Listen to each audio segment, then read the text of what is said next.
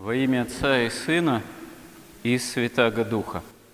Явление святости в мире, как и само явление полноты истины во Христе, это своего рода великая тайна, это своего рода является таинством Церкви, богочеловеческого бытия на земле, можно сказать, продолжающегося боговоплощения Церкви, новозаветной истории, продолжающейся, потому что истина, евангельская история новозаветная, она не заканчивается, как какие-то исторические события, ушедшие в прошлое, две тысячи лет назад, а объемлет всю историю человечества вплоть до вечности, страшного суда, Царства Небесного, грядущего разделения на агнца и козлище, как об этом говорится в Евангелии.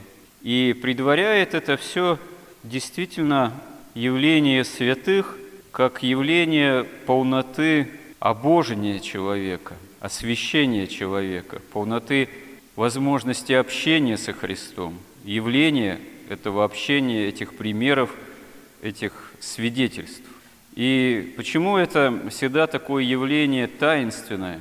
Потому что это действие промысла Божьего, действие освящающего человека, именно промысла, как явление силы Божией и полноты божественной любви, которая может себя осуществлять в человеке, если человек этого сам захочет по вере.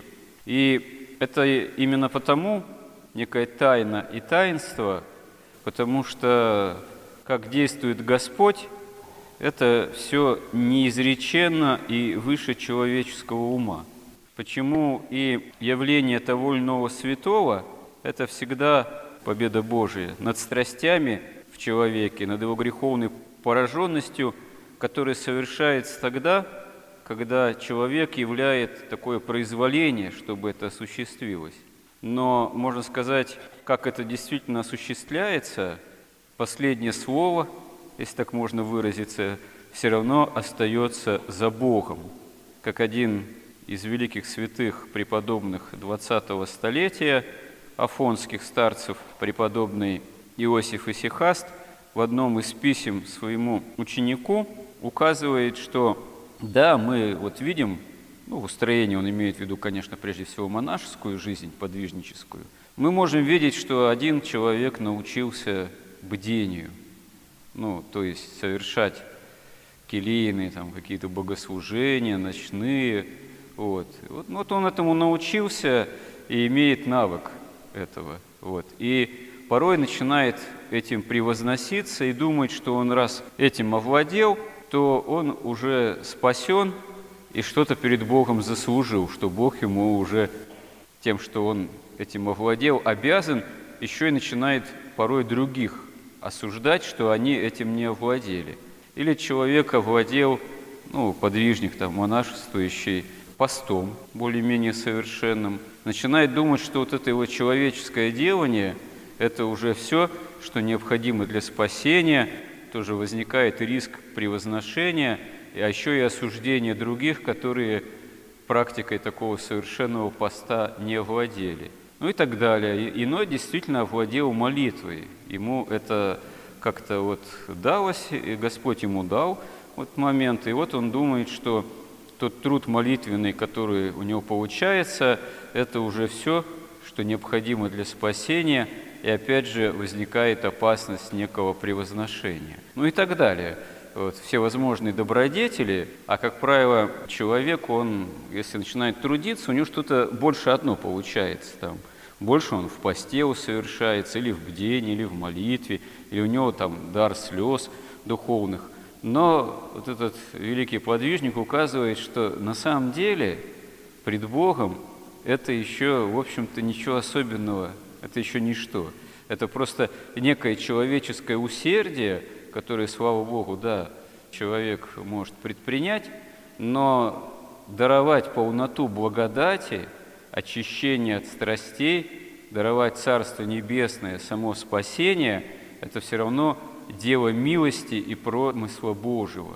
Если человек, подвязающийся, в том числе подвижник, действительно придет в меру благодаря своим трудам, а иногда не только благодаря трудам, потому что бывает так, что человек вроде трудится, трудится, а Господь его берет и оставляет своей благодатью, чтобы испытать.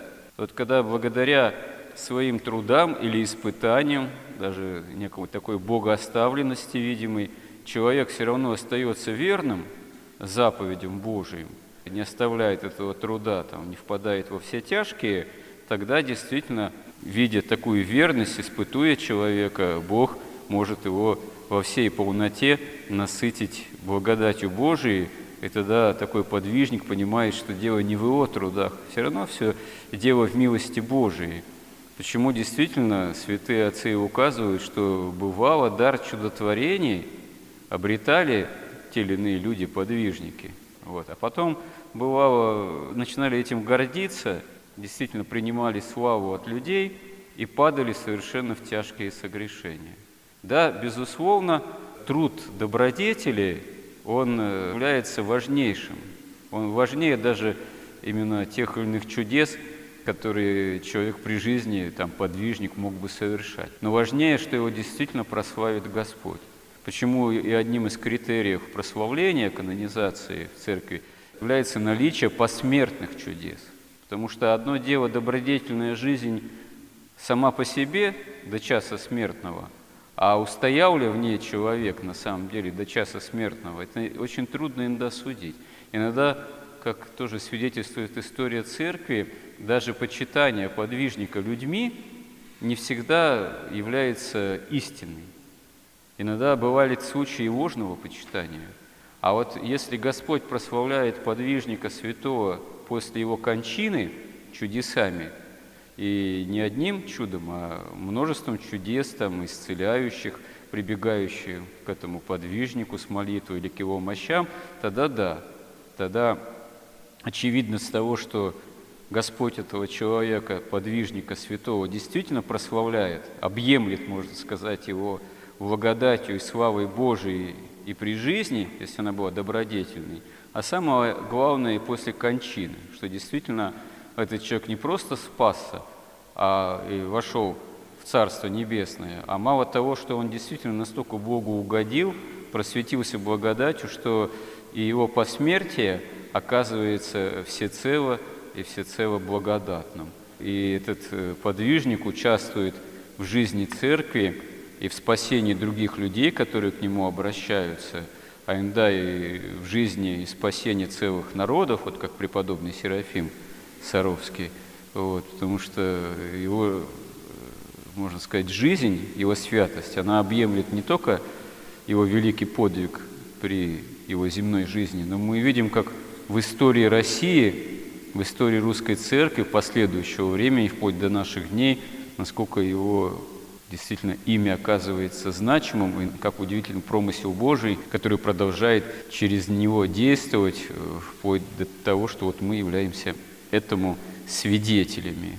И действительно, велик промысел Божий в его святых. Каждый святой – это есть таинство церкви. И если мы обращаемся с молитвой к тому или иному святому, то мы потому и обращаемся, что это святой подвижник, какая-то удивительно в духовном отношении красивая личность, просвещенная всей полнотой благодати – который нам может помочь, в свою очередь, э, в нашем обращении ко Христу, в нашем спасении во Христе, если мы этого действительно желаем и жаждем. А такая возможность у каждого из нас, здесь собравшихся, есть, потому что на самом деле, кроме наших грехов и страстей, у нас нет никаких препятствий для усвоения полноты благодати Божией, то есть для усвоения спасения, для жизни вечной. Помоги нам в этом Господе. Аминь.